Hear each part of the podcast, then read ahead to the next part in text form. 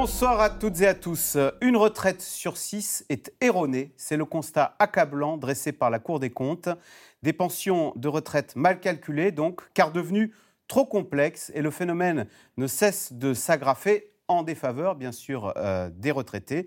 Une complexité qui s'étend malheureusement dans tous les domaines de la vie courante. Dans l'électricité, par exemple, les litiges explosent, ainsi que les factures, un plus 50% en 10 ans. Comme si l'arrivée d'Internet et de la concurrence, au lieu de simplifier et de faciliter la vie des utilisateurs, pouvait à l'inverse être source d'angoisse et de stress, avec, on le sait, malheureusement, des fraudes, des arnaques qui pullulent sur le web et qui se sont même accrues lors du confinement. C'est le sujet de cette émission de ce C'est dans l'air, intitulée ce soir Retraite, attention aux erreurs et aux arnaques. Pour répondre à vos questions, nous avons le plaisir d'accueillir Fanny Guinochet. Vous êtes éditorialiste à France Info, spécialiste des questions économiques et sociales. Flavien Neuvy, vous êtes économiste, directeur de l'Observatoire CTLM.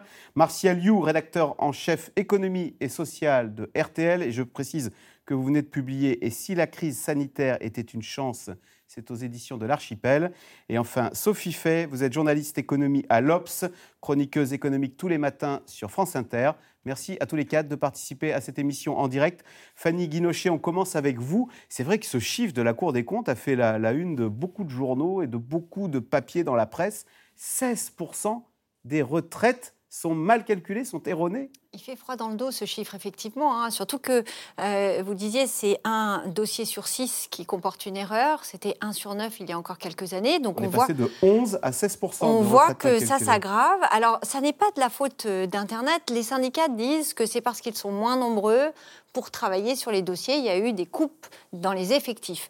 Euh, du côté des, des, de la Caisse nationale de retraite, on explique aussi que c'est une tendance qui accompagne le changement du travail c'est-à-dire qu'aujourd'hui, il y a de moins en moins de Français qui euh, font toute leur carrière dans la même entreprise. Donc forcément, pour calculer une retraite de quelqu'un qui passe euh, toute sa carrière, toute sa vie professionnelle dans une entreprise, et c'est assez facile, plutôt que quelqu'un, par exemple, qui est intérimaire, qui euh, enchaîne des contrats précaires et qui a différents employeurs.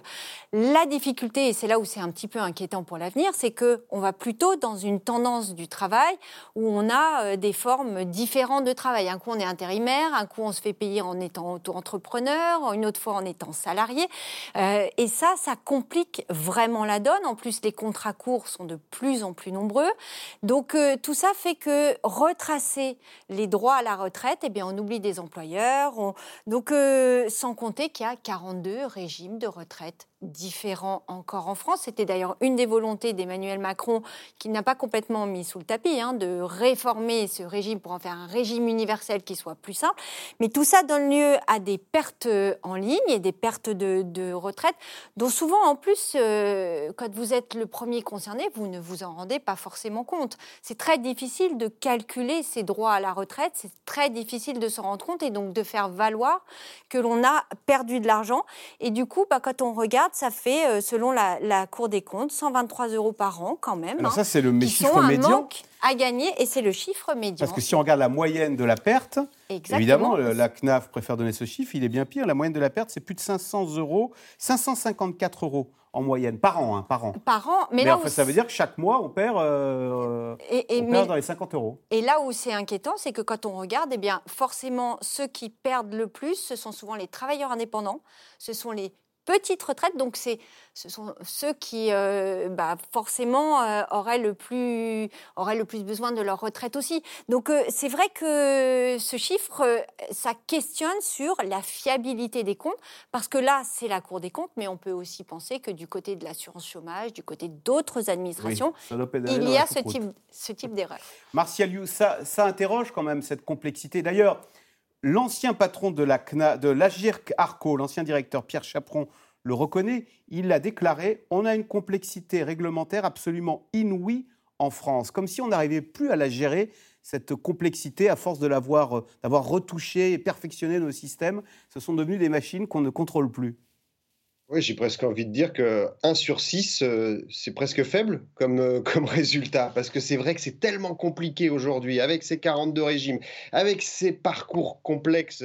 Fanny Guinochel disait, mais c'est vrai que le gars qui a commencé militaire, puis qui est devenu chauffeur poids lourd pour une entreprise, et puis qui a fini par euh, prendre un petit commerce et être indépendant, tout ça euh, agrémenté de périodes de, chômage ou d'arrêt d'activité, ça devient très compliqué de s'y retrouver véritablement. Et, la génération qui, euh, qui arrive, la génération Z, ça va être la génération zigzag. Hein. ça va être la génération qui va cumuler euh, les petits boulots, parfois même en même temps, parfois des boulots indépendants. Donc on peut se dire qu'effectivement là, il y a énormément de ménage à faire au sein du système. Il va falloir surtout, comme vous le disiez, Axel, au, tout début de, de l'émission, surtout que on a de plus en plus de services qui sont digitalisés, de services publics. Et donc, lorsque vous allez devenir à la fois un contribuable, un consommateur, un, euh, retraité qui doit accumuler des, comptes avec des mots de passe ultra complexes, parce qu'en plus on vous explique qu'il faut que ce soit pas toujours le même mot de passe, qu'il faut, il faut pas que ce soit votre euh, date euh, d'anniversaire qui soit dedans parce que sinon on peut vous hacker facilement.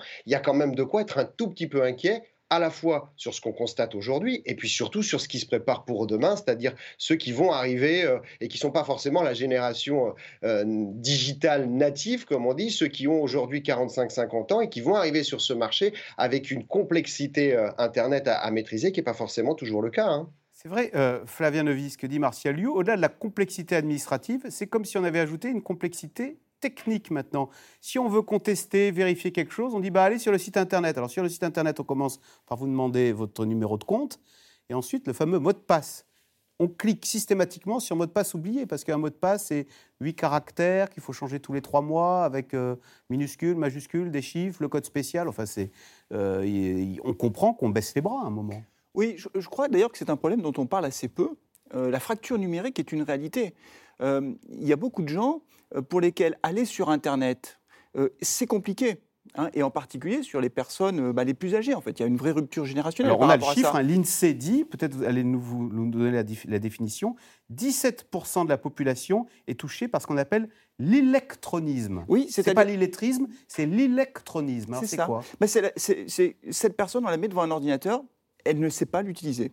D'ailleurs, quelquefois même, je, discutais il n'y a pas longtemps avec un directeur d'une agence Pôle emploi qui m'expliquait qu'il y a certains demandeurs d'emploi qui, devant un ordinateur, ne sont pas capables de faire les démarches en ligne et, sur leur application, sur leur téléphone portable, ils y arrivent très bien. Donc la fracture numérique, quelquefois, c'est même plus compliqué que juste le online. C'est-à-dire que sur un smartphone, on y arrive et devant un ordinateur, on n'y arrive pas. Et le problème, c'est que, enfin, le problème, la réalité, c'est que l'évolution de, notre société, de, de notre système d'une façon générale, va vers de plus en plus de numérique.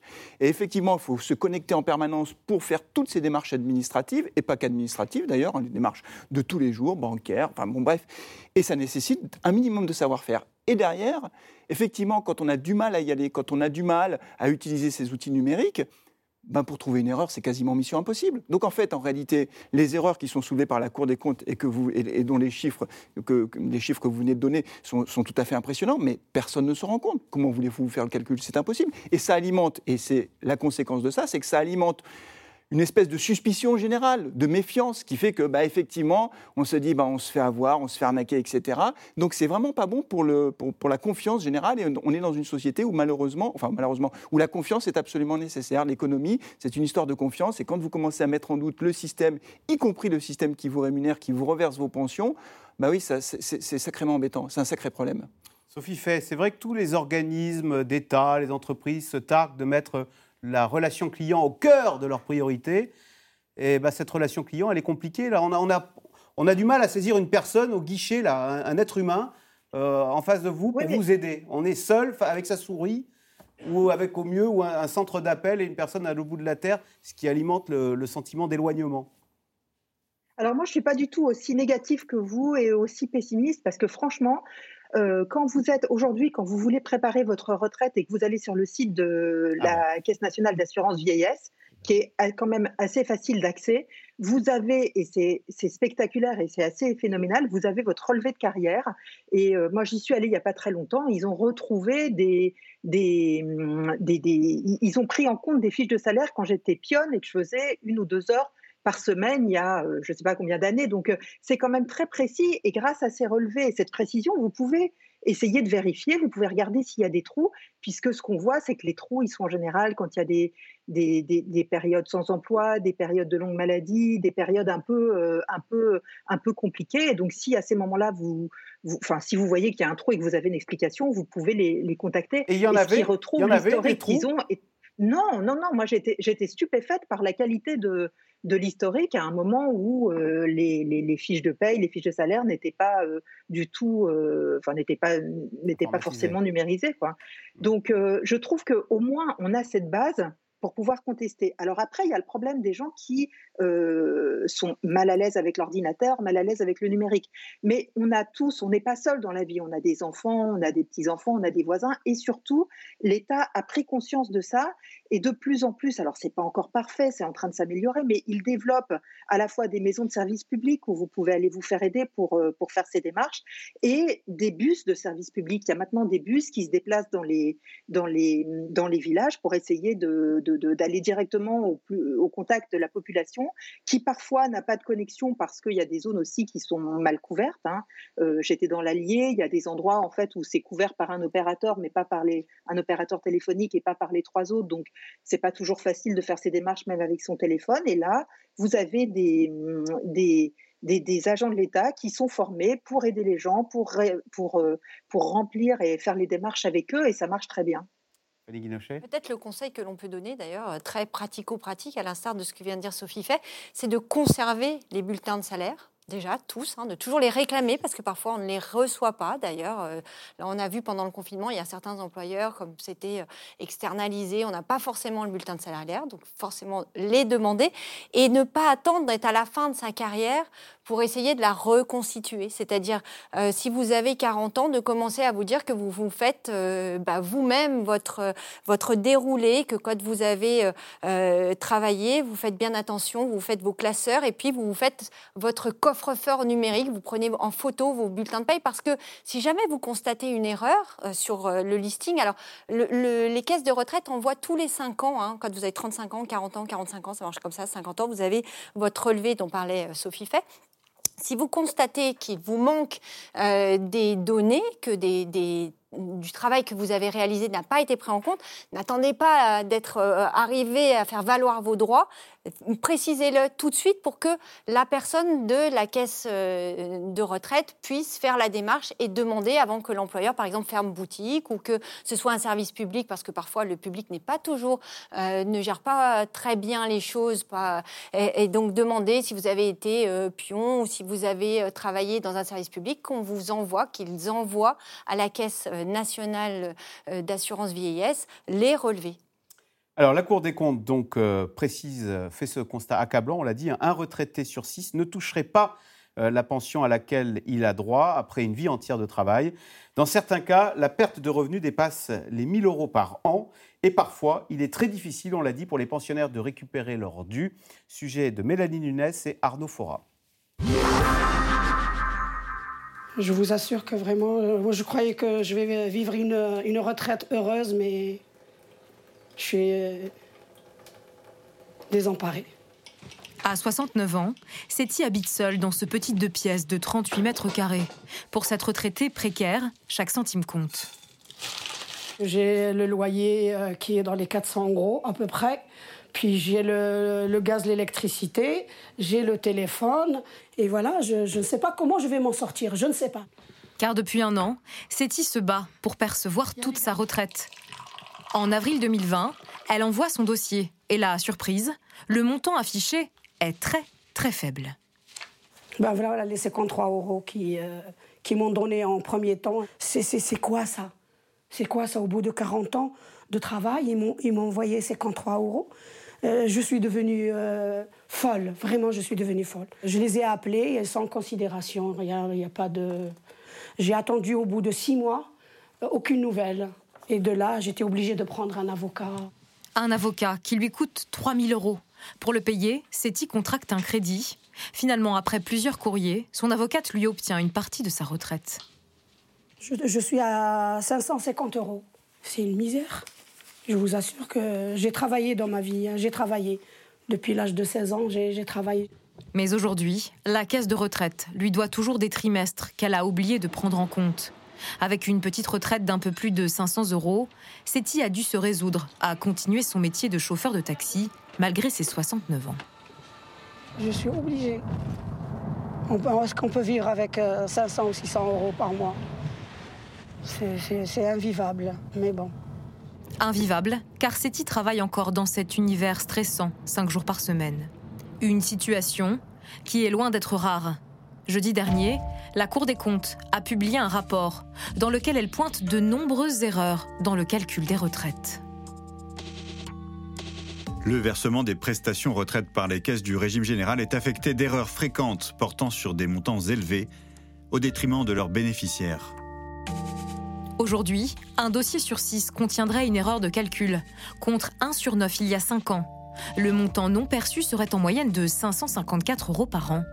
Plus grave, une erreur sur 10 dépasserait 1000 euros par an. Euh, la grande difficulté, euh, c'est pas de mettre à jour la carrière, la grande difficulté, c'est de capter l'ensemble des éléments de vie qui vont constituer une retraite, de capter le moment où vous êtes euh, au chômage, la période de, maladie, le changement d'employeur, le job d'été d'il y, a 40 ans. Et, c'est justement tout ce travail quasiment de, de, fourmi qui est, qui est, le nôtre et sur lequel il faut sans cesse qu'on s'améliore. Des erreurs de calcul, un phénomène qui dure depuis des années. Georges en a fait la mère expérience en 2018 lorsque sa mère demande le versement de la pension de réversion de son père après son décès. C'est ma mère il y a une, dizaine, une douzaine d'années. Elle s'est retrouvée seule avec les charges fixes, les frais fixes à payer. La réversion qui normalement doit être automatique, euh, ça a mis deux ans. Deux ans sans solution, mais pour seule réponse, un courrier, toujours le même, posté à sa mère plus de 70 fois tous les trois jours elle va recevoir un courrier. Nous nous occupons de votre dossier. Et il y en a eu 79 à l'arrivée, dont je conserve les originaux. Parfois, même euh, deux, lettres du même contenu postées le même jour. Une situation kafkaïenne. Alors qu'à cette époque, sa mère ne perçoit que 1000 euros de sa retraite, au lieu des 1500 auxquels elle a droit. C'était vraiment une souffrance pour elle. Euh, euh, vraiment une intense souffrance. Voilà, en dehors de l'aspect matériel, c'est le fait que les vieux se sentent méprisés, complètement ignorés, pas considérés. Un cauchemar, aujourd'hui derrière eux. Ils ont finalement reçu un dernier courrier, une phrase sans excuse, avec le montant de toute sa retraite. Ce qui frappe dans ces reportages, c'est qu'on a l'impression que la victime est seule, qu'elle n'a pas d'interlocuteur humain capable de débloquer la situation. Elle est seule face à une machine qui insensible à, sa situation. Mais clairement, et il n'y a pas que dans le service des retraites hein, que ça se passe comme ça. Dans de nombreuses administrations, c'est d'ailleurs un des, reproches qui a été le, qui est le plus souvent fait dans le rapport à l'administration, c'est de ne pas avoir d'interlocuteur, de se retrouver sur des serveurs vocaux.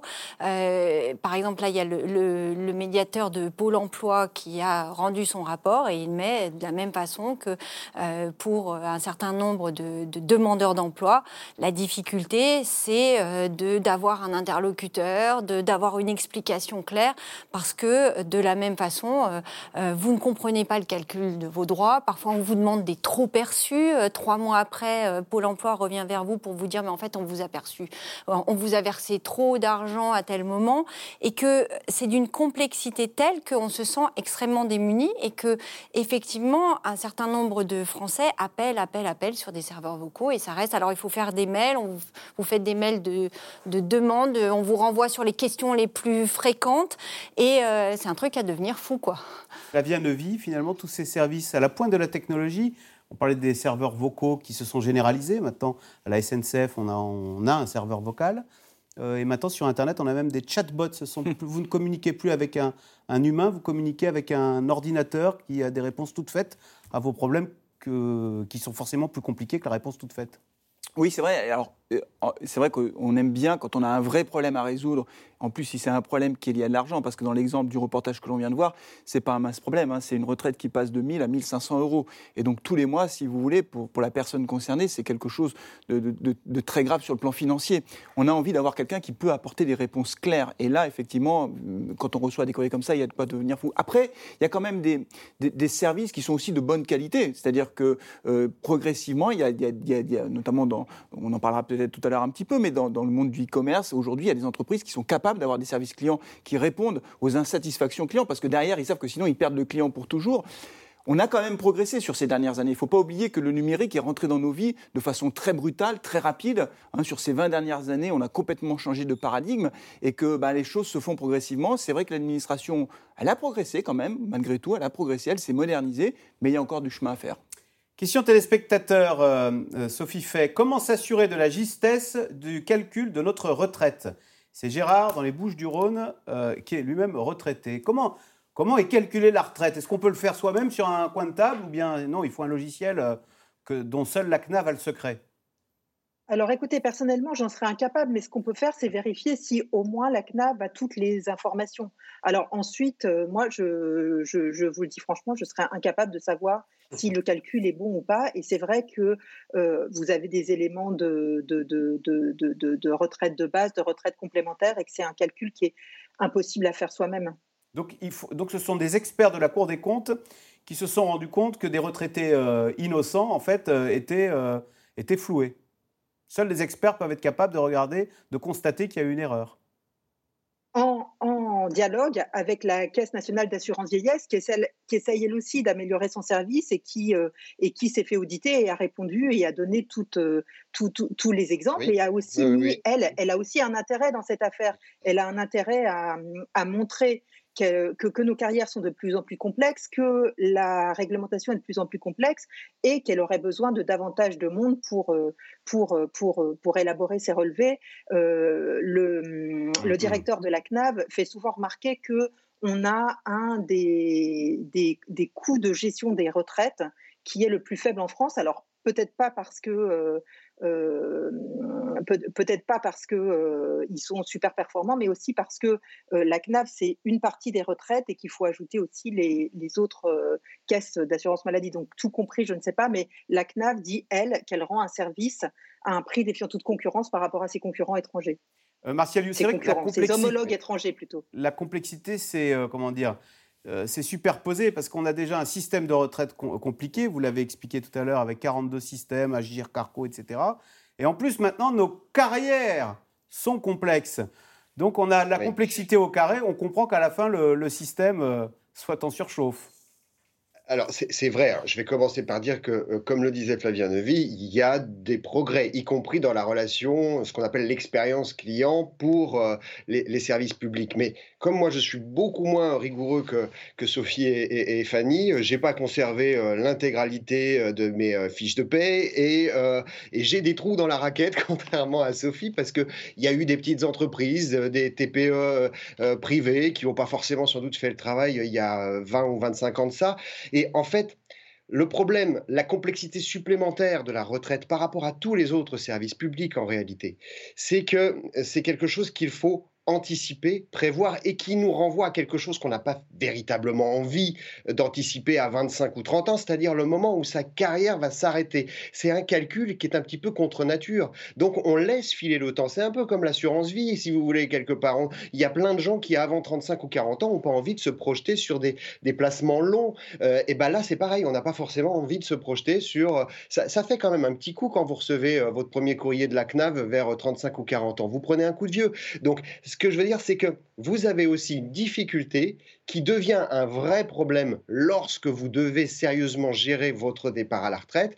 C'est cette difficulté d'avoir repoussé le problème le plus longtemps possible. C'est de la phobie euh, administrative et psychologique qui peut se comprendre, mais qui devient très complexe quand vous devez rassembler une carrière euh, dans son ensemble, même si les sites hein, euh, de, de la CNAF peuvent vous y aider un peu plus aujourd'hui qu'il y a 10 ou 15 ans, c'est certain. Voilà, et la retraite qui est déjà un moment compliqué parce qu'on a une chute assez brutale de, ses revenus du jour au lendemain. Fanny Guinochet, du coup, c'est le moment de commenter aussi cet autre chiffre qui a été publié dans la foulée.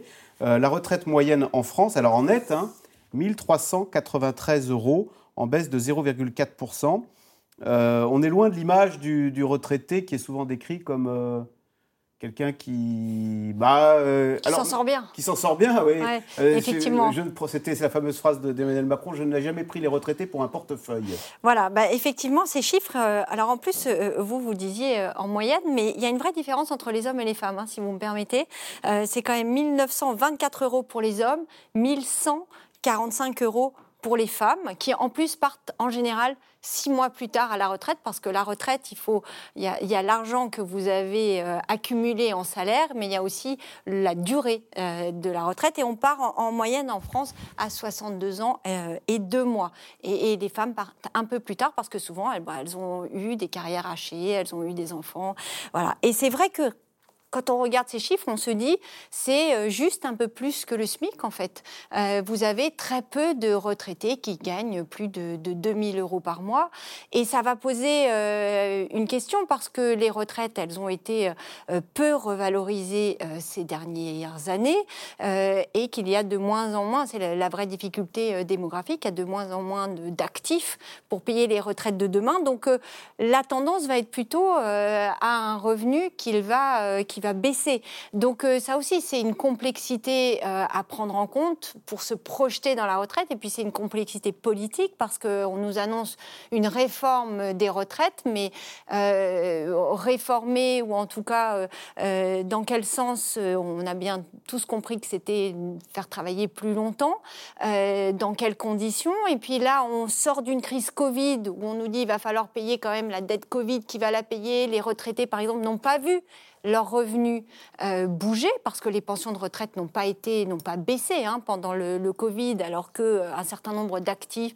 en chômage partiel ou ayant perdu leur travail euh, ont vu eux leurs revenus amputés. Mais c'est vrai que demander par exemple un petit effort aux retraités comme on l'entend parfois, ça va être compliqué. Tous les retraités ne pourront pas le faire. Ah, une question un petit peu piégeuse, Pablo, dans le Finistère. Ces erreurs ne sont-elles pas volontaires?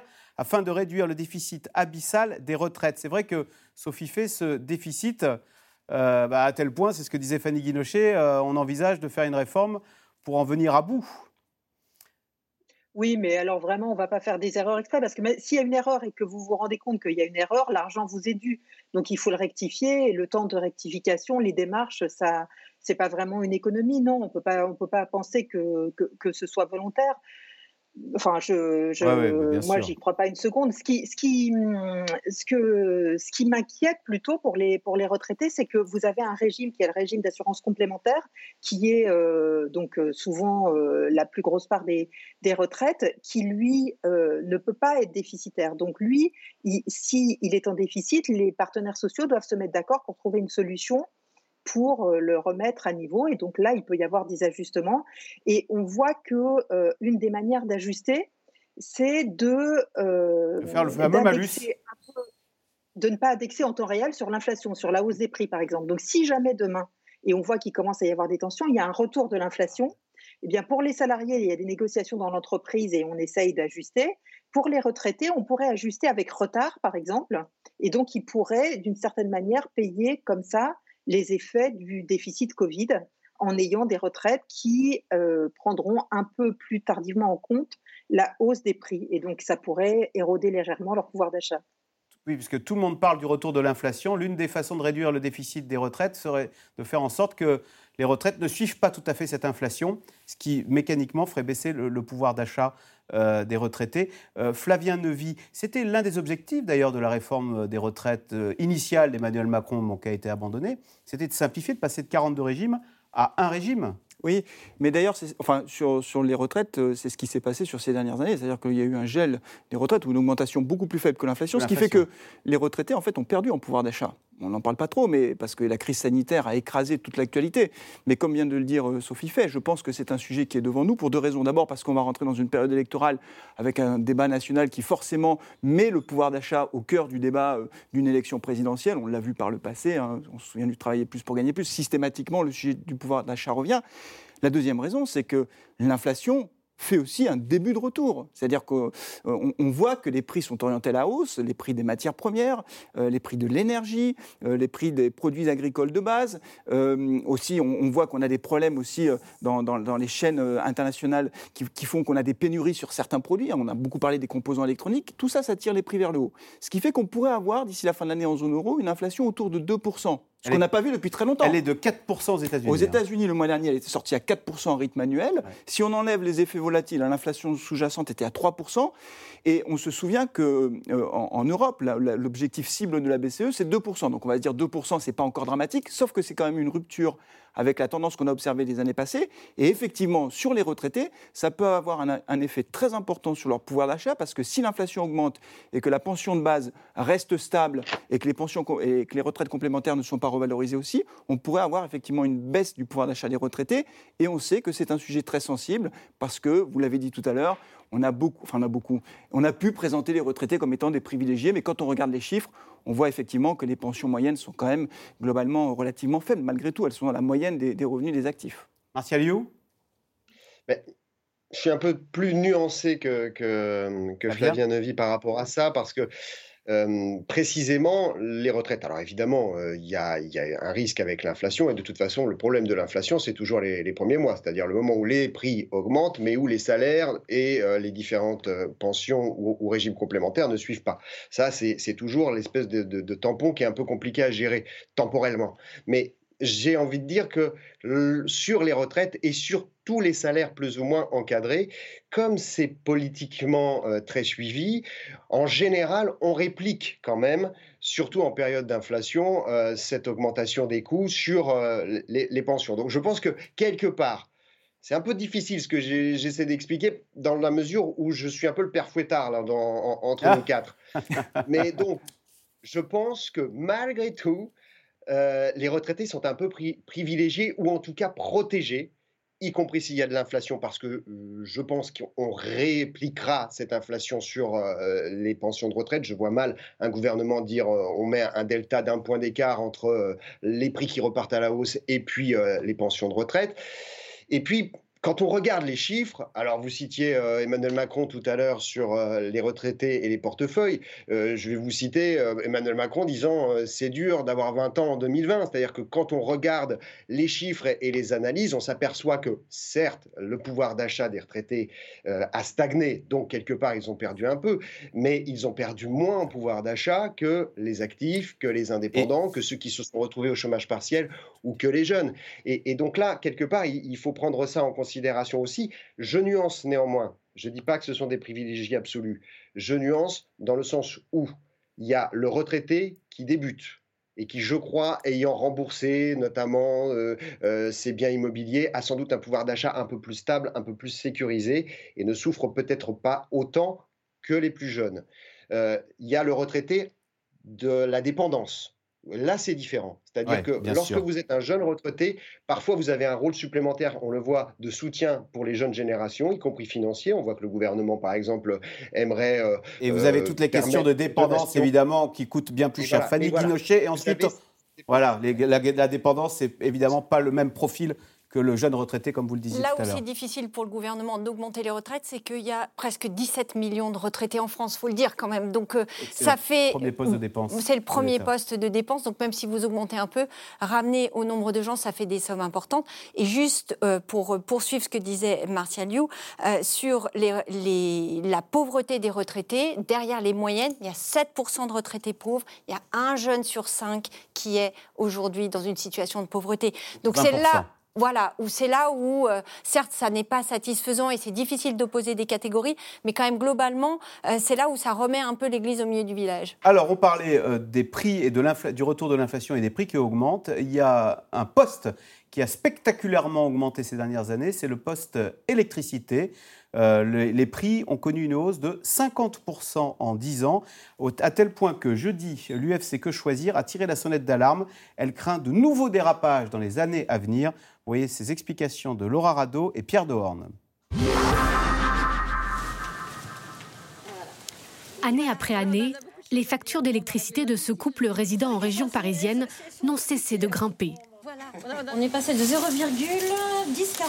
à 0,1179.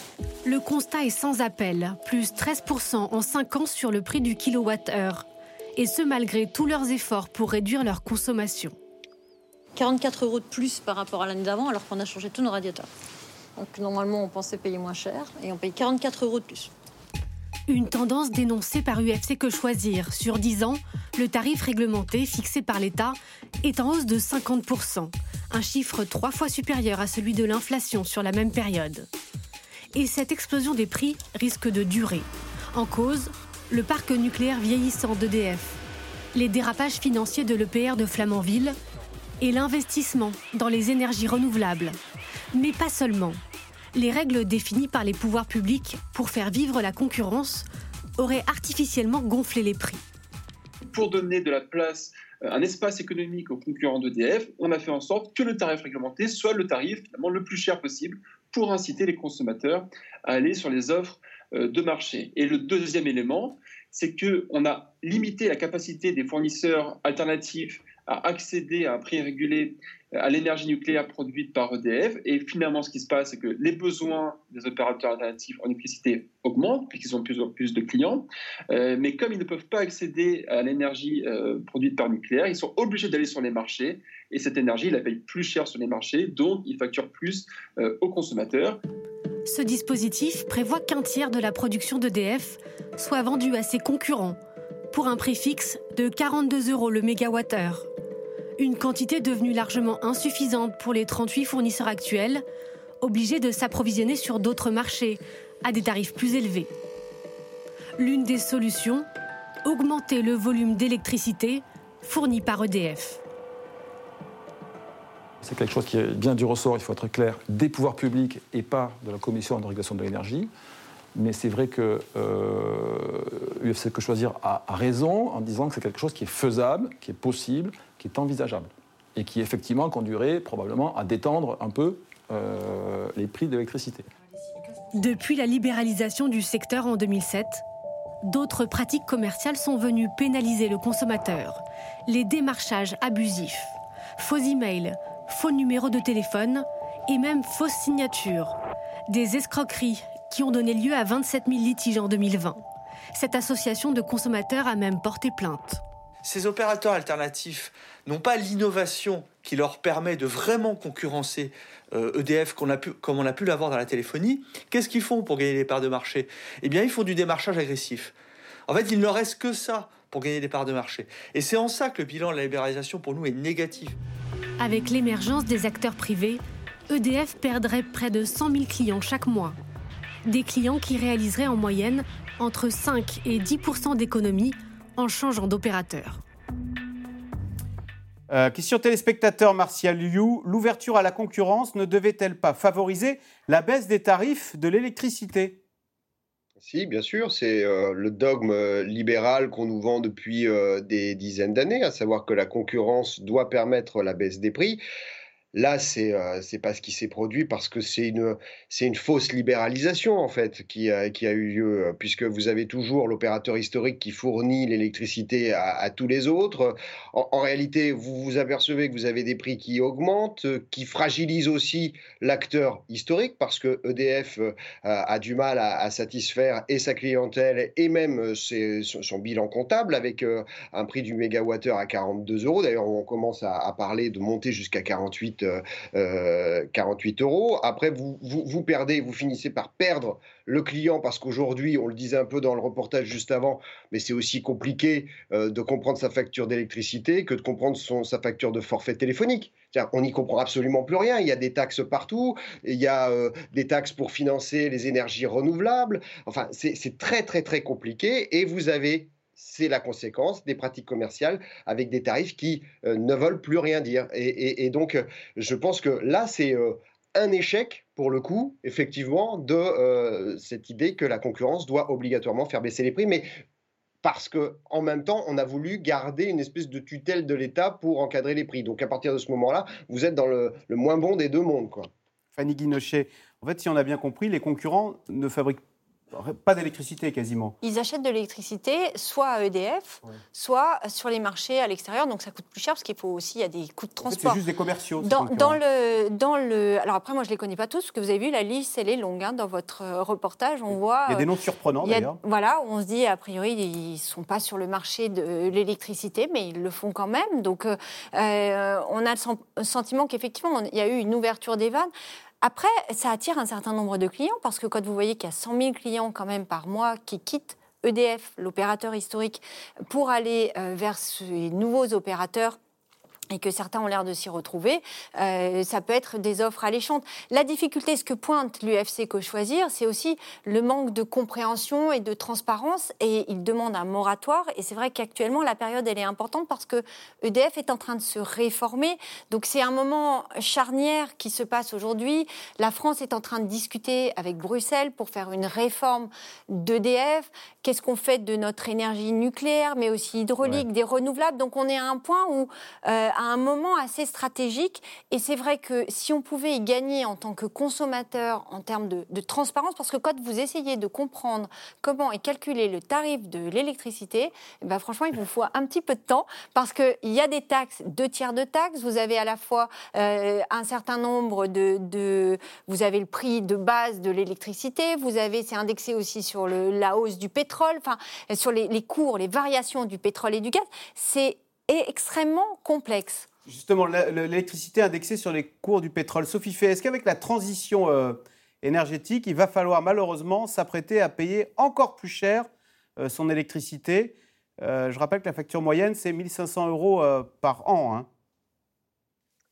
Alors, euh, oui et non, on peut essayer de faire des, économies pour baisser sa consommation. On le voit avec les lampes, avec les nouveaux radiateurs, avec les, nouvelles manières d'isoler la maison et tout le plan qu'il y a pour la rénovation énergétique et essayer de, en tout cas pour certains, de, moins utiliser l'électricité. Mais bon, on va avoir euh, d'autres euh, d'autres besoins en électricité, notamment pour, euh, pour, les voitures.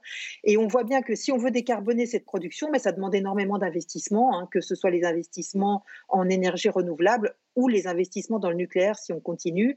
EDF a fait déjà une simulation pour, construire six nouveaux EPR. Ils disent que c'est indispensable si on veut continuer à, prolonger la vie de notre parc nucléaire. Alors on ne sait pas, euh, il faudra que, ça fasse l'objet d'un débat et le gouvernement est très prudent sur ce point-là puisque euh, on voit tous les retards qu'il y a eu sur le PR de Flamanville et les surcoûts que, ça entraîne. Donc tout ça est en, cours de réflexion, mais on voit bien que ces investissements, il faut bien les financer et que dans tous les cas, ils ont un coût très élevé.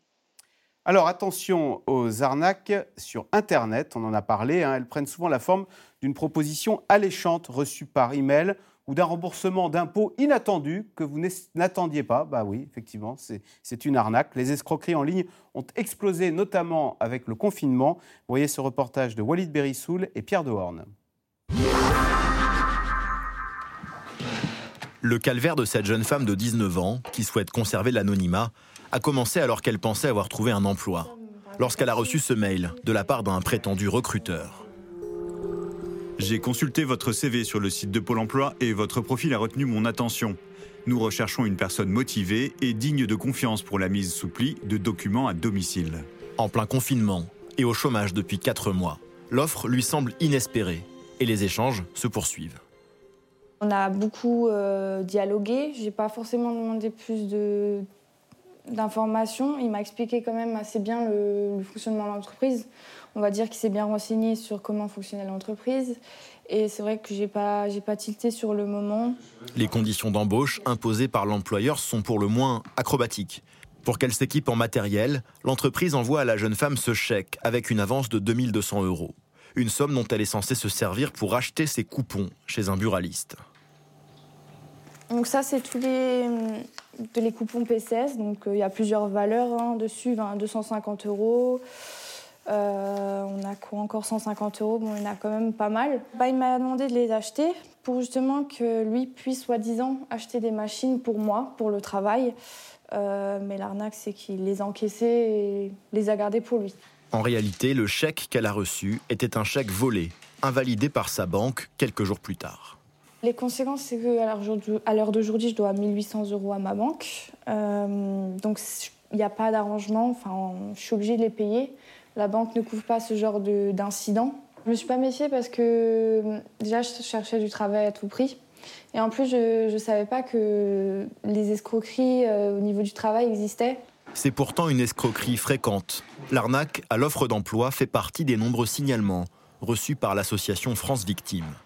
En 2020, elle a enregistré une hausse sans précédent de 70% des appels de particuliers victimes de cybercriminalité en tout genre. L'utilisation massive aujourd'hui d'Internet, l'utilisation même quasiment obligatoire du digital, de, dématérialiser toute demande, fait que les personnes sont sans doute beaucoup plus sollicité. On est habitué maintenant finalement à recevoir des cookies, des, publicités dédiées, euh, donc on fait moins attention. Euh, mais ça peut être sur votre téléphone, sur votre ordinateur, votre tablette, le web, un SMS ou autre, où on va profiter de la situation. Il y a en effet de, de belles opportunités aujourd'hui, malheureusement, pour les escrocs. Des escrocs qui surfent sur l'actualité. Mars 2020, ce sont des sites frauduleux vendant des masques et des gels qui pullulent sur fond de pénurie et de peur collective. En ce moment, période de déclaration d'impôts, ce faux site du fisc vous promet un remboursement de trop perçu. Un flot quotidien de mails, de SMS, visant à chaque fois à hameçonner la victime. Le hameçonnage, en tête du top 3 des cyberarnaques visant les particuliers, suivi par le piratage de comptes et par une escroquerie plus étonnante, le faux support technique. Votre ordinateur se bloque et vous devez appeler un numéro. Pour nous faire la démonstration, le patron de ce service spécialisé dans la cybermalveillance va se faire passer pour une victime. Oui, bonjour. Allô? Au bout du fil, une vraie personne, un vrai centre d'appel, mais de vrais escrocs. C'est vous Microsoft? Ah Oui, monsieur, c'est le support technique en ligne de Microsoft et Apple. Qu'est-ce que vous voyez exactement sur l'écran de votre ordinateur? Un problème technique grave et contacter le support technique Microsoft? L'opératrice comprend que la situation est factice. Elle est courte, la conversation. Madame? Le correspondant est occupé. Et ce qui est pas rassurant, c'est qu'elle a sûrement des dizaines d'appels en attente derrière. Donc elle m'a jeté, si je me permets, et elle va prendre d'autres personnes en ce moment à qui elle est en train de répondre. Qui ont pour le coup été vraiment piratés. Et qui vont sûrement donner leur numéro de carte de crédit et qui vont sûrement donner accès à leur ordinateur. L'an dernier, trois personnes soupçonnées d'être parmi les auteurs de ces arnaques ont été interpellées. À elles seules, elles auraient réalisé près de 2 millions d'euros de bénéfices. Mais en réalité, il serait des centaines, sur des forums comme celui-ci, à s'échanger chaque jour des informations pour élaborer leurs arnaques. Un peu comme le bon coin des cybercriminels.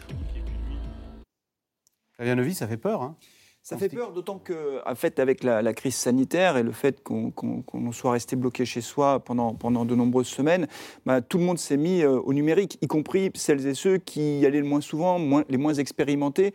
Et donc, on a assisté effectivement à une explosion des, tentatives d'escroquerie, et pas que des tentatives d'ailleurs, des escroqueries, euh, qui ont pris euh, mille et une facettes. On en a vu dans, votre reportage. C'est vrai qu'on voit que les personnes qui sont un peu en difficulté ou qui cherchent du travail sont peut-être plus susceptibles, quelquefois, de, de tomber dans ces pièges-là. Ce qu'on peut dire aux personnes qui nous regardent, c'est d'être très, très vigilant sur tous les sujets. C'est-à-dire quand on reçoit un mail, même si ça paraît être un mail officiel euh, d'un organisme public, euh, des impôts, de votre banque, il faut vraiment être très très attentif, ne pas ouvrir les pièces jointes, surtout pas, en tout cas s'assurer que c'est vraiment une provenance sécurisée. Et, d'ailleurs, il n'y a pas que les particuliers qui sont visés. Les entreprises font l'objet d'attaques massives en ce moment même, et pas que les entreprises, les collectivités territoriales aussi, avec des réseaux qui sont organisés, des réseaux mafieux. Donc vraiment, on a assisté à une explosion de, toutes ces tentatives, euh, toutes ces escroqueries. Face à ça, il, faut faire deux choses. D'abord, être très prudent et quand on en est victime, tout de suite le signaler parce qu'il y a des autorités compétentes, a l'ANSI notamment, donc il faut vraiment signaler, faire remonter toutes les infos. Sophie quand on voit toutes ces arnaques sur Internet, on se dit, on comprend que certaines personnes disent, mais écoutez, moi, j'ai pas envie d'aller dans ce, dans ce cyber-monde qui me fait peur, j'ai envie de continuer à payer mes impôts euh, à l'ancienne, sur du papier, à l'envoyer par la poste avec le timbre. Euh, et, ça n'est plus possible. Je dis ça parce que euh, non seulement il y a la peur de se faire arnaquer, mais il y a aussi euh, l'incompréhension parfois des termes employés. je ne vais pas raconter ma vie, mais il, se trouve qu'il y a un de mes proches âgés qui m'a dit on me demande de flasher le QR code. Eh ben, C'était totalement abscon pour cette personne, flasher le QR code. Oui, mais bon, en même temps, euh, il y, a des, y, a, des arnaques. Avant, il y avait d'autres formes d'arnaques. Hein. Vous pouviez avoir du porte-à-porte ou vous pouviez avoir euh, euh, aussi des, des, des, des, gens qui s'occupaient de vous et qui pouvaient profiter de vous et vous, vous demander de l'argent pour rendre des services que maintenant vous pouvez avoir sur Internet en vous en livrant des en vous en des, des, des, biens qui vous arrivent quand vous les commandez en ligne. Mais effectivement, ce, qui, ce qui, moi, ce qui me surprend le plus, c'est l'imagination de, de, de, ces escrocs en ligne qui euh, trouvent toujours euh, une nouvelle. Euh, l'escroquerie à l'emploi, celle-ci, moi je ne l'avais pas entendu parler. Il y en a une, il y a une escroquerie à la pédocriminalité en ce moment où vous recevez un mail où on vous dit que si vous ne payez pas une rançon, vous allez avoir des problèmes avec la justice. Vous avez, il y a eu des escroqueries au colis par SMS. C'est les escroqueries par SMS en fait euh, marche encore mieux que les escroqueries par mail. Donc, euh, ah, on, a, euh, on tombe plus dans le panneau quand c'est un SMS que quand c'est un email. Un email, on a compris qu'il fallait se méfier, mais un SMS, on a ce lien de proximité qui fait qu'on on est davantage crédule. Oui, et puis vous savez, comme on le voyait dans le reportage, ils envoient des, ils font des, dizaines et des dizaines de tentatives et vous tombez dans le panneau au moment où vous êtes vulnérable ou au moment où ça correspond à quelque chose que vous étiez en train de faire. Par exemple, si vous envoyez un colis à quelqu'un et que vous recevez euh, un SMS qui vous dit euh, voilà euh, problème d'affranchissement, vous n'avez pas suffisamment affranchi votre colis, connectez-vous et payez la différence. Ben, vous vous dites j'ai pas envie d'embêter la personne à qui j'envoie ce colis, donc je vais payer le SMS je vais payer via le SMS et vous vous rendez compte que c'est un faux site de la Poste. Mais ça, d'abord, vous ne voyez pas parce que vous êtes, votre esprit est, occupé par le fait que vous ne voulez pas embêter la personne à qui vous envoyez un colis. Mais si vous recevez ce SMS le jour où vous n'avez aucun colis envoyé, ben vous ne tomberez pas dans le panneau. Vous tombez toujours dans le panneau au moment où vous êtes, euh, où vous êtes vulnérable. Et, alors, ça arrive, la, fausse l'arnaque au service après-vente de Microsoft, c'est arrivé à une journaliste de l'Obs qui était absolument euh, euh, pas vulnérable, absolument préparée, qui maîtrisait complètement les codes, mais c'était extrêmement vraisemblable. Ils avaient des informations sur elle qui ont fait que euh, elle a vraiment cru que c'était adapté à ces situations. Et, et, on a vu que des PDG se sont fait prendre, des PDG d'entreprise avec l'arnaque au président. Euh, vous savez, où on essayait de. où, l'arnaque au faux Jean-Yves Le Drian, ces, hackers qui se faisaient passer pour, euh, pour le ministre des Affaires étrangères et qui demandaient à des chefs d'entreprise de les aider et de payer pour euh, payer des, des, rançons. Et les gens l'ont fait parce que ils ont un, talent et une imagination incroyable. Fanny Guinochet, et c'est vrai que là encore tout récemment, à propos des arnaques Internet, il y a eu ce pipeline aux États-Unis qui a commencé à provoquer un début de pénurie d'essence au sud-ouest des États-Unis. Euh, on parle beaucoup de ces cybervirus et on a, le monde là, est en train d'essayer de se remettre d'un coronavirus. Est-ce qu'on peut imaginer qu'un jour un cybervirus viennent terrasser l'économie mondiale de la bah, même façon. En tout cas, quand on regarde les derniers exemples, effectivement, euh, l'histoire de ce pipeline qui met quand même à mal euh, une partie de l'économie américaine et donc par euh, domino une partie de notre économie pendant quelques, pendant quelques jours, ça fait froid dans le dos parce qu'on découvre aussi derrière qu'il y a des dark sites, des, des, organisations très élaborées de hackers, de, de, de cybercriminels qui sont prêts à s'attaquer attaqué à du lourd. Euh, d'ailleurs, euh, là, dans le cas du, pipeline, euh, la société a reconnu avoir versé une rançon quand même, hein, et, avec des milliards de dollars qui ont été versés. On a vu que des hôpitaux pendant cette crise ont été aussi infectés et bloqués. Et là, vous vous dites quand même s'attaquer à des hôpitaux en pleine crise sanitaire, c'est violent, où, il était impossible de faire un certain nombre d'opérations. Donc c'est vrai que c'est une vulnérabilité que l'on connaissait, mais que l'on découvre de façon accrue et de façon euh, assez euh, angoissante, euh, parce qu'on ne peut pas être tout le temps, tout le temps, tout le temps prudent, que ce soit. Et les entreprises, elles, elles essayent de mettre en place un certain nombre de dispositifs, mais là aussi, le, le gros des entreprises en France, ce sont des petites entreprises qui n'ont pas forcément ce risque en tête et qui n'ont pas forcément aussi les moyens de prévenir toutes les tentatives de toutes les possibilités, parce que les possibilités, en plus, quand vous regardez, vous pouvez euh, vous faire euh, hameçonner, c'est-à-dire on vous envoie euh, un faux message pour que vous connectiez, vous pouvez avoir des demandes de rançon. Enfin, la palette, elle est extrêmement diverse. les Martial You, les, les, les cyber-hackers sont donc imaginatifs et ils ont souvent un coup d'avance technologique. On parle des deepfakes. Alors racontez-nous, c'est cette idée que demain on recevra des vidéos d'un proche, mais en fait ce sera une il va dire des choses qui seront totalement fausses, totalement inventées, et on tombera dans le panneau. C'est ça, ça s'est vu. Euh, on a l'impression d'être dans la série euh, Black Mirror, quoi. C'est-à-dire que, mais ça s'est déjà vu. Vous avez effectivement des images. Euh, je crois que on a utilisé Barack Obama notamment pour pour faire ça, où vous faites dire avec la voix hein, et le visage de, Barack Obama, si on prend cet exemple-là, des choses qui sont absolument atroces et qui, avec la diffusion aujourd'hui des réseaux sociaux, va très très vite. et avant qu'on puisse se rendre compte que c'est une arnaque, vous avez déjà eu un, impact mondial absolument colossal. Donc là, on, va dire que c'est de, de, l'arnaque qui euh, peut avoir une, une ampleur d'une échelle internationale. J'ai envie de dire, par rapport à, ce qu'on dit euh, jusqu'ici, vous avez la petite arnaque qui s'est énormément amélioré au fil des années. Parce que, souvenez-vous, il y a quelque temps, on reconnaissait quand même de loin euh, le mail euh, d'arnaqueur, de français. Voilà, c'était, c'était assez facile à, distinguer, puis c'était toujours à peu près la même histoire. Vous aviez quelqu'un qui était euh, prisonnier euh, en Afrique et qu'il fallait absolument aider. Bon, là, c'est devenu très multiple. Les sites Lorsque vous avez euh, euh, NJ, La Poste ou EDF qui vous envoient un, un, faux courrier, il ressemble ou votre banque à s'y méprendre à, un vrai site, et c'est souvent d'ailleurs votre banque justement. Donc, ils sont très bien renseignés. Et, euh, ce que disait Sophie fait est vrai aussi sur les, sur les SMS, parce que quelque part, là, sur les SMS, vous avez encore besoin de moins de moyens euh, pour envoyer un SMS. Ils se ressemblent tous. Vous n'êtes pas, obligé, pas obligé de falsifier euh, le site Internet de, de, l'entreprise que vous, que, vous, que vous arnaquez. Donc, en, en, réalité, vous avez ces petits arnaqueurs-là du quotidien, c'est les pickpockets modernes. Et puis, vous avez les grosses entreprises qui se font braquer. Là, ce sont les braqueurs de diligence d'autrefois. C'est-à-dire que là, ce sont d'énormes moyens financiers qui sont derrière. Parfois, ce sont des États, on le sait. Il y a des, euh, des champions de, de, la cyberattaque euh, chez euh, des, des, États comme la Corée du Nord, comme la Chine ou comme la Russie. Ce sont souvent ces noms-là qui reviennent parmi les États qui ont des, des, hackers professionnels. Et vous parliez du Covid tout à l'heure. En réalité, le monde s'est accéléré tellement vite avec la digitalisation au cours de l'année qu'on vient de vivre qu'on sait très bien que vous avez maintenant une pandémie virale euh, classique comme la, Covid qui peut exister, mais vous avez aussi une vraie fragilité du système par rapport aux cyberattaques qui sont du, même niveau avec le même euh, type de dégâts que le terrorisme euh, par ailleurs, comme on le connaissait il y a une vingtaine d'années. Cette fois, ça frappe des institutions, ça frappe des entreprises à l'échelle internationale. Ça a cette capacité-là aussi parce que tout est poreux, tout est digital aujourd'hui avec l'économie et ça s'est accéléré au cours de l'année qu'on vient de vivre. Allez, tout de suite, on revient à vos questions. Alors, Sophie fait, quelles sont les actions de l'État pour empêcher les hackers de se faire passer pour des services officiels?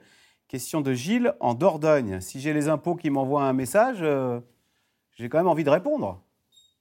Alors, l'État site, hein, euh, euh, cybermalveillance.gouv.fr, où vous pouvez signaler les arnaques et où ils remontent ensuite euh, les filières pour, pour désamorcer les hackers. Et puis surtout, ils ont euh, d'autres euh, types d'opérations. Par exemple, ils ont repéré, ils ont trouvé en faisant des, des, des, tests, et notamment en, attaquant, il y, a, des entreprises ou des services de l'État qui sont considérés comme, euh, comme stratégiques, et donc on mène des attaques internes sur ces autres, sur ces sites pour voir si ils sont suffisamment bien protégés. Et en faisant ces exercices, ils ont découvert à l'intérieur de certains, certains, certains systèmes informatiques des logiciels dormants. Donc, c'est des logiciels qui ont réussi à infiltrer un système, qui sont dedans, qui ne bougent pas, qui ne produisent aucun effet, aucune réaction, n'entraînent rien, mais dont on sait très bien qu'ils peuvent servir de porte pour un jour entrer dans le système au moment où on s'y attendra le moins. Et donc, ils ont trouvé ce type de logiciel, ils ont trouvé par quelle faille informatique ils étaient rentrés, ils ont pu prévenir toutes les entreprises qui avaient utilisé ce, ces, logiciels et puis réussir à les désamorcer. Et ils sont en permanence en veille sur les opérateurs stratégiques. Et puis ensuite, ils donnent des recommandations, notamment sur la base de témoignages d'entreprises qui se sont fait déjà hacker pour que euh, les autres entreprises, les directeurs informatiques de ces entreprises puissent faire des exercices en interne pour, euh, pour essayer de déjouer et d'anticiper ces, ces problèmes. Flavien Neuvy, n'est-ce pas aux banques de mettre en place des boucliers? Pour protéger notre compte des cyberarnaques. Mais elles le font, et elles le font énormément, parce que, euh, évidemment, les, banques sont des cibles privilégiées de, tous ces réseaux euh, criminels structurés, comme l'a rappelé Martial Liu tout à l'heure. Aujourd'hui, c'est vraiment de la criminalité à grande échelle, et donc elles sont Vous évidemment... imaginez une attaque qui vide tous les, comptes en banque de tous les clients euh, on, est, on, va sur son compte zéro, non, son enfin, en tout cas... Il y a des systèmes de backup. Oui, bien sûr, il y a des systèmes de backup, et puis aujourd'hui, ce qu'il faut bien comprendre, c'est que l'IT, l'informatique, dans le monde bancaire, est hyper stratégique, mais très très stratégique, parce qu'évidemment tout passe par informatique et les banques, encore une fois, sont évidemment des cibles privilégiées. Moi, ce que je voudrais simplement dire aux, personnes qui nous regardent, c'est que quand elles, ont un doute, quand elles sont victimes de quelque chose, il faut vraiment faire remonter l'information. Même si c'est un petit mail frauduleux euh, qui paraît anecdotique comme ça, il faut faire remonter systématiquement. Bah alors, il y a le site que citait tout à l'heure euh, Sophie fait, mais aussi typiquement, si vous recevez un mail frauduleux que vous croyez être un mail de votre banque, vous le dites à votre banque, qui en interne va travailler le sujet, évidemment. Donc, il n'y a, a, pas de petite attaque, il n'y a pas de choses anecdotiques, il faut tout faire remonter. C'est aussi comme ça qu'on combat cette cybercriminalité. Fanny Guinochet, faire des achats sur Internet présente-t-il un risque pour le consommateur? Qu'en est-il de la protection de nos données bancaires? C'est Chantal à Paris. C'est vrai quand on achète sur Internet, on met ces euh, données euh, bah, Il y, a toujours un risque, mais effectivement, comme le disait euh, Fabien Neuville, la plupart des, entreprises, notamment celles qui vendent sur Internet, essayent de se prémunir de, ces failles. Après, vous n'avez pas, pas du zéro risque, c'est une évidence. Donc là aussi, il faut être très précautionneux parce qu'on a vu pendant cette crise un certain nombre de gens qui ont commandé des choses sur Internet et puis qui se sont retrouvés ensuite d'autres commandes qu'elles n'avaient pas forcément réalisées euh, donc, euh, il faut faire extrêmement attention. Et euh, on parle des mails, mais vraiment, les SMS, c'est en train de se développer de façon exponentielle. On reçoit un certain nombre de SMS, que ce soit pour de la formation, pour de l'électricité moins chère, pour votre, le CPF, le compte personnel de formation, où on propose des, formations gratos, que soi-disant, vous avez 2000 euros sur votre compte, alors qu'en fait, ce n'est pas du tout le cas.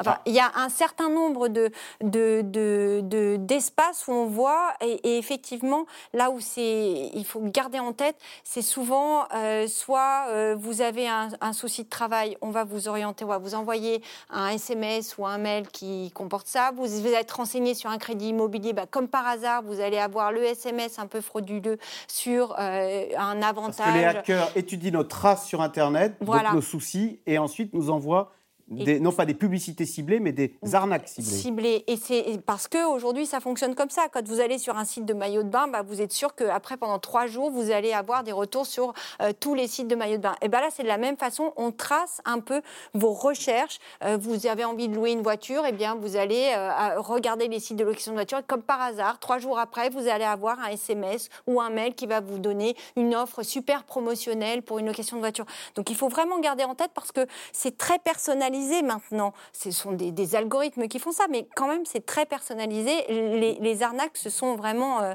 euh, améliorées, quoi, malheureusement. Ce qu'on peut dire quand même en deux secondes, c'est que quand un client fait un achat sur un site marchand très connu, il n'y a pas de problème, c'est hyper sécurisé. Il y, a, des clés digitales. C'est terrible pour les petits sites, alors du coup. Non, mais même les petits sites, parce que ce sont les, banques en fait qui sécurisent les paiements en fait en ligne. On peut dire aujourd'hui que sur, sur, des sites marchands euh, connus de notoriété publique, honnêtement, c'est très sécurisé. Les gens peuvent acheter en confiance. Euh, Martial You, l'État peut-il faire quelque chose pour remédier à l'explosion du montant de nos factures EDF Est-ce que c'est une fatalité, la hausse des prix de l'électricité? Ou est-ce que, je ne sais pas, on pourrait d'un coup de baguette magique faire qu'on revienne à 1000 euros par an? Euh, ça n'en prend pas véritablement le, chemin. C'est bien pour ça qu'en ce moment, il y a euh, des grèves euh, chez EDF e et, puis les, les, associations de consommateurs qui sont en train de monter au créneau, puisque vous savez qu'on est en train d'essayer de démanteler EDF, e de le faire en, en, trois parties. Vous aurez donc une partie EDF e qui sera chargée de la commercialisation et puis avec et de la distribution de l'électricité. Donc ça, ce sera plus ou moins privé. Donc on va privatiser les gains, on va nationaliser l'autre partie, le nucléaire, euh, c'est-à-dire là, on va nationaliser les pertes hein, pour l'instant, euh, parce que c'est très compliqué, on le voit avec le PR et avec les projets qui sont derrière. Donc, euh, ça, ça, va, conduire inévitablement, en tout cas, inévitablement, on verra, je, vais pas, sinon je prends parti. Mais il y a de grandes chances pour qu'en tout cas, pour maintenir EDF à flot, on soit plutôt dans une tendance, y compris du côté des États et de l'Europe, à augmenter les tarifs plutôt qu'à les faire baisser. J'y crois pas trop, moi, au fait que l'État intervienne pour faire baisser les factures. Vous savez, en plus, oui, juste, juste d'un mot. Euh, on, va avoir 100 milliards d'objets connectés euh, d'ici euh, moins de 10 ans. On a les voitures électriques qui vont rouler. On va avoir, en gros, l'électricité va devenir le pétrole des prochaines années. Vous avez 60% de taxes sur le pétrole, vous avez sur l'essence, et vous avez 40% de taxes sur l'électricité. Je pense qu'à un moment donné, l'État va comprendre qu'il vaut mieux faire ah. l'inverse. D'accord. J'ai cru que vous alliez dire on va rattraper les, taxes pétrolières, on va les ah. appliquer sur le, sur l'électricité. Ça, pourrait. Euh, Fanny Guinochet, comment le calcul de la retraite se fait-il quand on a interrompu sa carrière en France pour travailler à l'étranger en indépendant? Alors, bah, chapeau si. Bah, c'est très compliqué. Et effectivement, vous avez un certain nombre de retraités qui vous expliquent qu'ils ont toujours du mal à faire euh, euh, rapatrier leur retraite. Normalement, il y a des accords. Alors, évidemment, c'est toujours un peu plus difficile si vous êtes allé travailler dans certains pays où l'administration hors Union européenne ou dans des pays où l'administration, parce qu'on a beaucoup critiqué peut-être l'administration française, mais elle reste encore extrêmement performante par rapport à un certain nombre euh, d'autres pays dans le monde. Euh, c'est plus facile si vous aviez travaillé en Allemagne, mais même pour des gens qui ont, par exemple, exercé une partie de leur euh, carrière en Allemagne, c'est assez compliqué. Il y a des accords, il faut se rapprocher souvent de l'ambassade. Donc ça demande un peu d'énergie et les services de retraite n'ont pas forcément le temps de le faire. Sophie fait face à l'augmentation du prix de l'électricité. Le véhicule électrique est-il vraiment la solution pour l'avenir? Question de Bernard dans le Tarn. Écoutez, de toute façon, euh, on est en train, il y a eu un rapport de l'Agence internationale de l'énergie qui montrait qu'il faut vraiment, enfin, qui disait qu'il faut maintenant, si on veut euh, atteindre la trajectoire de réchauffement climatique qui a été définie par l'accord de Paris, qu'il fallait vraiment arrêter tous les euh, nouveaux forages pétroliers. Et jusqu'à maintenant, il y avait encore quelques compagnies pétrolières dans le monde qui s'abritaient derrière la IEA pour pouvoir continuer à faire des recherches et des nouveaux forages. Et là, même leur instance, hein, même l'instance qui est proche d'eux, a dit que c'était que c'était plus possible. Donc on va euh, vraiment s'engager vers un monde de l'après-pétrole et donc on va aller davantage vers un monde de, de, l'électrique. Donc euh, le, le, le, risque qu'on a, c'est que de toute façon, on n'aura plus le choix. L'électricité est le pétrole du 21e siècle. C'est le patron de Total hein, qui le dit. L'énergie du 21e siècle. Merci beaucoup d'avoir participé euh, à cette émission. Vous restez sur France 5 à suivre C'est l'hebdo. Et lundi, vous retrouverez Caroline Roux. Bonne journée sur France 5.